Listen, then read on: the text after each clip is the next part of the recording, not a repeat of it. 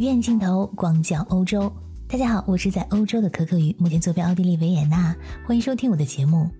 前两天根据朋友的推荐，我在手机上下载了民宿租赁公司爱彼迎，也就是 Airbnb 的应用程序。万万没想到的是，没过几天就收到了爱彼迎致中国用户的一封信，在信里面通知爱彼迎中国将于二零二二年七月三十日起暂停支持中国境内的房源体验以及相关预订，这让我非常的惊讶。马上联系这位朋友，他表示他们之前爱彼迎中国的房东群也是完全没有收到过任何通知，这一决定让他们也觉得非常的突然。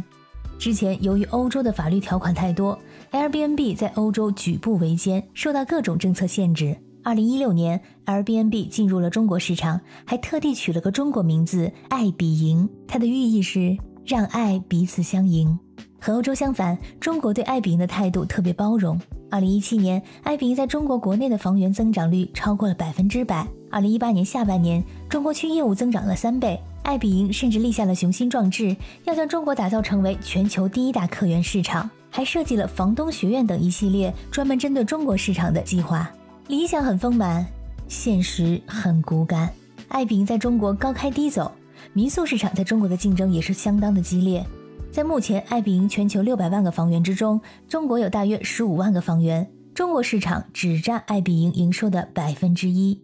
如果从数字上看，爱彼迎暂停中国注册业务似乎是理所当然，但是很多时候冰冷的数字并不能代表一切，背后的故事才更温暖人心。我参加了爱彼迎房东们关于爱彼迎退出中国市场的一场告别直播，可以说是深受感动。爱彼迎对他们来说不仅仅是一个软件，而且改变了他们心中的出租和旅游的形式，甚至说有人改变了生活方式。他们是一群热爱生活与社交的群体，热衷于组织和参与社区活动。通过爱彼迎这个平台，结识了来自于五湖四海的小伙伴们。很多房东和房客成为了很好的朋友，留下了温情和感动的故事，有的甚至能够铭记一生。通过他们，我才知道，原来这才是爱彼迎的正确打开方式。房客之所以在这里产生家的感觉，是因为民宿本来就是由住家改变而来，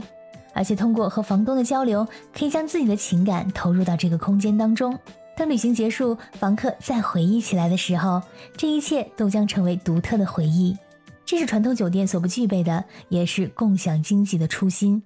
爱彼迎在中国的住宿业务目前按下了暂停键，而它在欧洲市场的发展也绝对算不上一帆风顺，可以说是困难重重。其实不仅仅是爱彼迎，互联网企业在欧洲的发展向来都是举步维艰，是法庭上的常客。比如说，谷歌公司在欧洲就经常受到反垄断的处罚、侵犯个人隐私的指控等等。像谷歌、脸书等等大公司在欧洲的市场占有率，是通过他们数量惊人的律师团每天与欧洲立法斡旋换来的结果。对 Airbnb，欧洲的各大城市表现出并不欢迎的态度。欧洲政府普遍认为，房子是用来给当地居民居住的。而不是说让房东出租给旅游者，造成本地居民无房可租的局面。作为一个举世闻名的旅游大国，法国是其中的铁腕代表。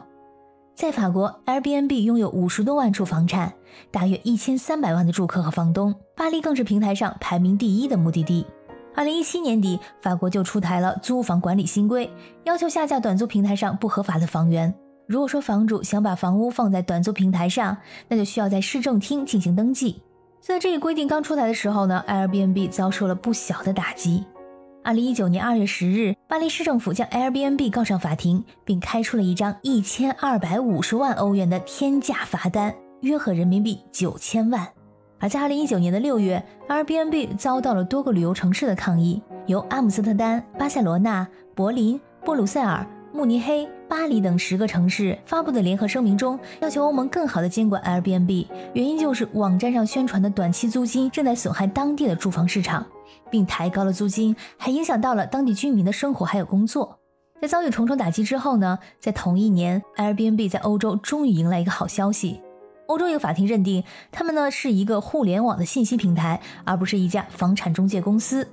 这就意味着，这并不是一家传统业务公司，而是一家科技企业或者互联网公司。而 BNB 发言人呢，希望继续跟欧洲的城市政府合作，表示已经与五百多个政府和当局合作，帮助房东们分享了他们的家，遵守规则，并且合法纳税。这是二零一九年的情况。接下来呢，大家都知道新冠疫情突如其来，在疫情期间，旅游业受到了巨大的冲击，短租的生意也一落千丈。欧洲观光城市的政府一直对 Airbnb 颇有微词，就正好趁着这个机会将短租房屋收回来，或者呢改成长租，或者说是收紧了对平台的管制。比如说巴黎的房产通过短租平台一年内出租的上限是一百二十天。虽然说疫情造成了很大的影响，在二零二零年，Airbnb 终于艰难的上市了。而在二零二二年的现在，随着欧洲新冠疫情旅行限制的逐步解除，旅游业在逐步的复苏，整个欧洲地区的短期租赁房市场需求都在加大。在今年夏天，希腊 Airbnb 短租房的预订量增长了百分之二百三十二。